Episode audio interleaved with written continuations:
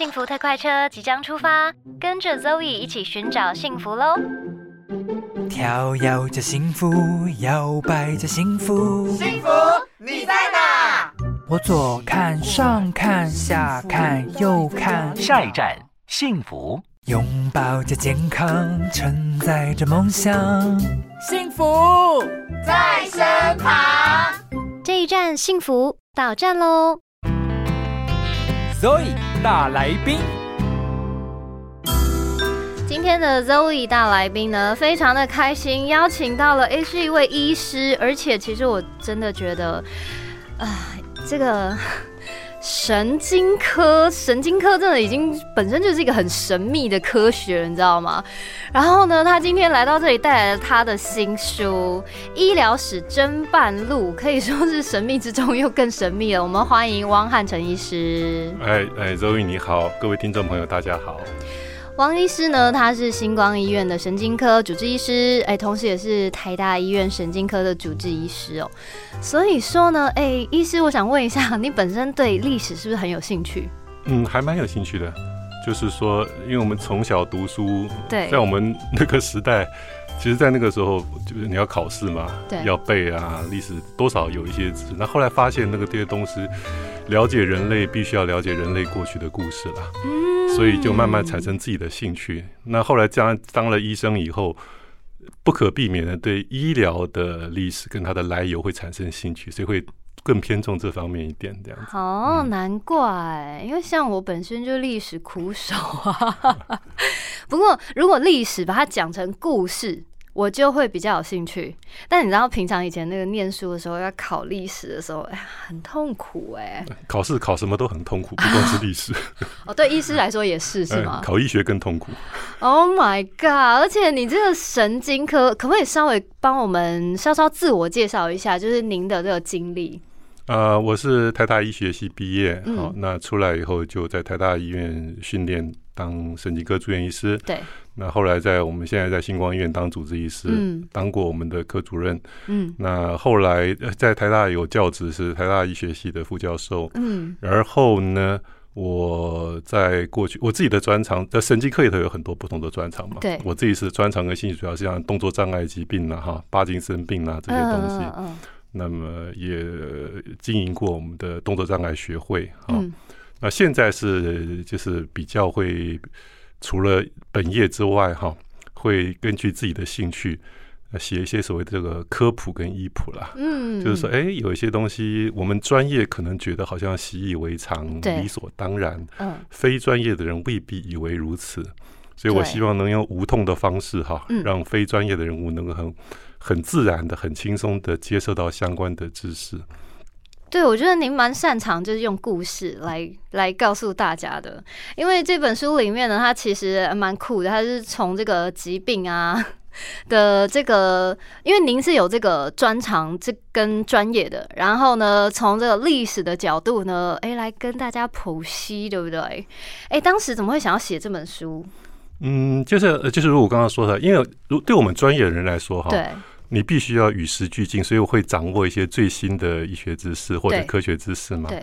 可是我现在发觉，一般的人他因为他没有这个压力，也没有这个环境哈，嗯，有许多人的医学观念甚至科学观念，也许还停留在一千多年、两千多年以前，而没有变过。真的假的？呃有有可能 这么古早？呃有有有有有，所以我我的意思就是说，那有时候这也不是大家谁的错，就是他对没有机会嘛。对，那所以，假如我说能搭起一个桥梁哈，嗯。就是但是你说硬要跟人家说，呃，什么观念是对的，什么什么观念是错的，嗯说你之前想的不对，那也不能接受啊。嗯，所以，我嗯不如把整个故事的从源头慢慢渊源一路流传下来、演变下来的过程跟大家说。嗯你一旦了解了一件事情的渊源跟演变过程，哈，很可能会自然的知道嗯呃什么是正确的，什么是不是正确的。哦，嗯可是你这个嗯蛮深的，你知道吗？因为你看哦，它其实并不是说。并不是说，假如我从一个单一事件，好，从这个，例如说，诶、曾经有的，诶、天花好了，嗯或者是这个疟疾好了，诶、不是说从一个单一事件你就可以直接讲出来，诶，你这个里面其实蛮深的。我发现你其实很钻研历史吧？那那也呃也不能说很专业，就是说因为我接触的时间长嘛，东剪一点，西剪一点啊。这不是说随手可以写出来。我有这个，我这个绝对有这 idea 的时候，真的复笔写的时候，其实要花不少功夫。对呀、最重要就是考证的功夫了。对因为这所谓的科普哈，尤其是科学跟真相这一部分，不能对随随便便写过去，对所以要查非常多的，算不少的论文呐。好，所以要还要对照彼此不同的消息来源，互相对照，选择最可能是真实的一个。但是我会把它用一种比较轻松自然的方式，那读者就不需要这么辛苦了哈。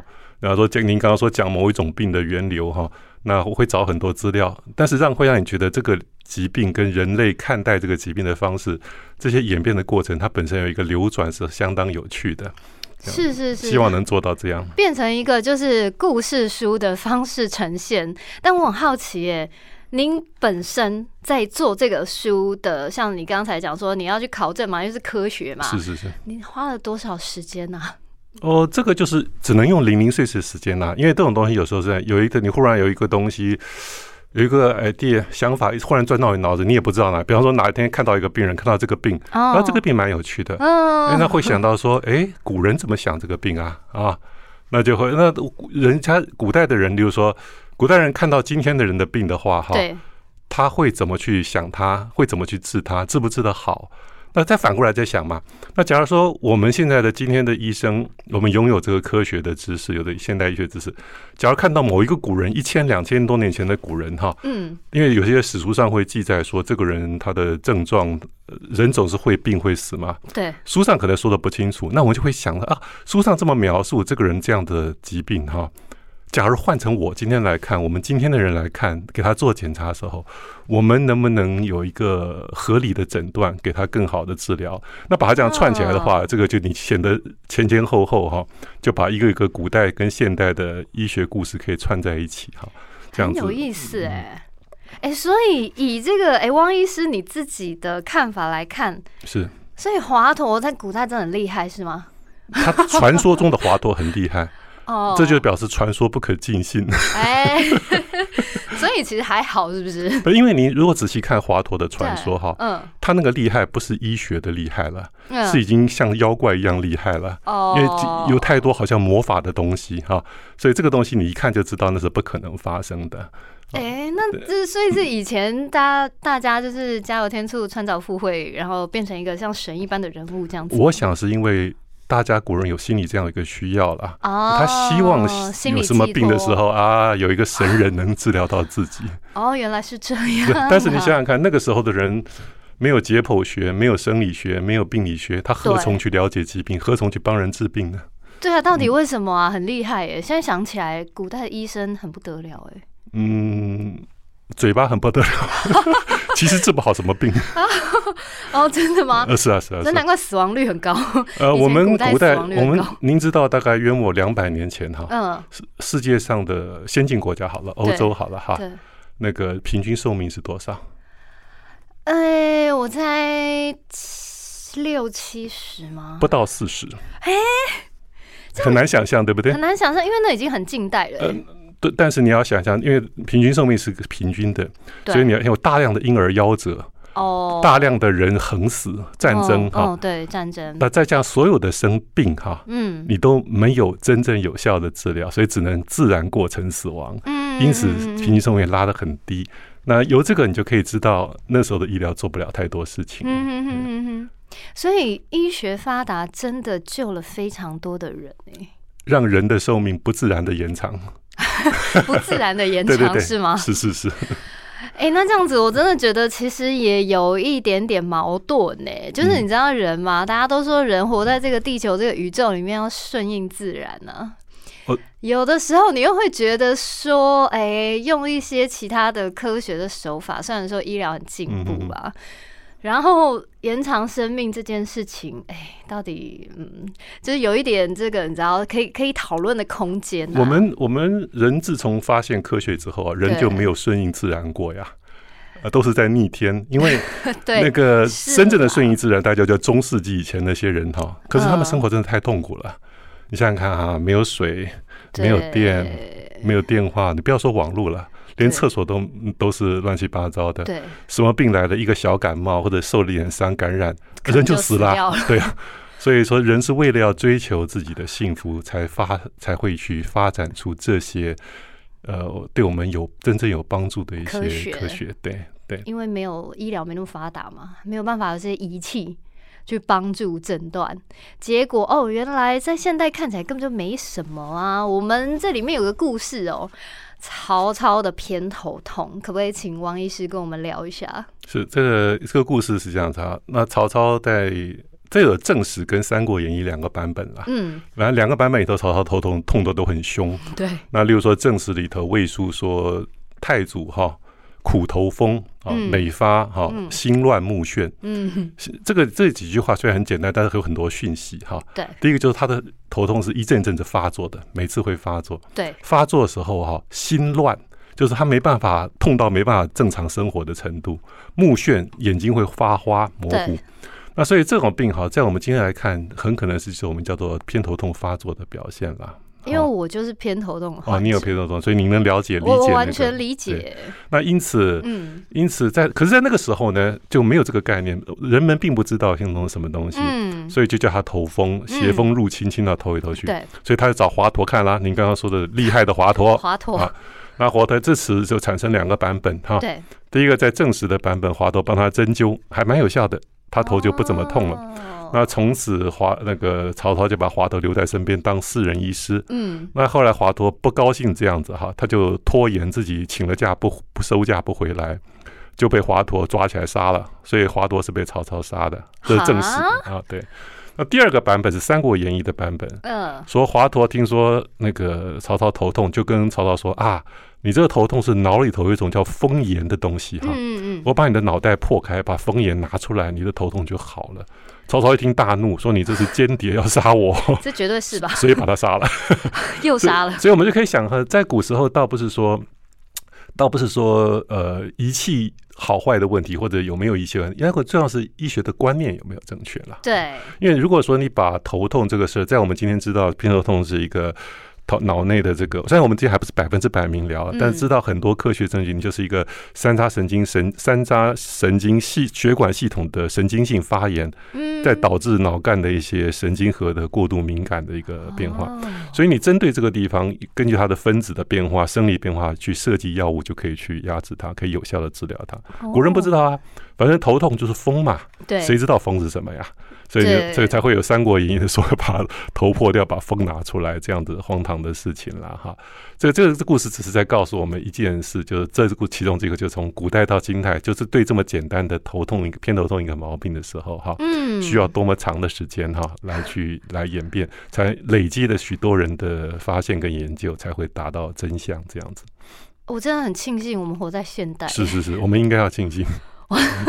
要不然以前有可能真的是遇到一些那种什么庸医啊，他可能真的把你头剖开、哎，然后你就挂了。呃，在呃，在中国哈，这个这个里边真的把头人头头剖开的记录真的很少，几乎没有。哦外国还真的有哎、那个 外国，我们说欧洲在中世纪的时候哈对，还真的有人当华佗哈，把偏头痛的人头偏头痛的治疗哈，他真的把头上开一个洞的、欸。啊，这样你杀的人会比治的人多的，要更更更多。